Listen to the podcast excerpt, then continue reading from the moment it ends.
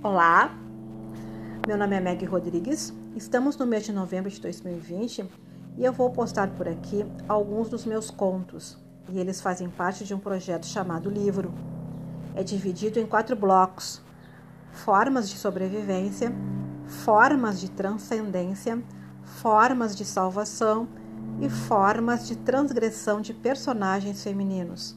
Vou começar apresentando a xamânica. Vamos a ela.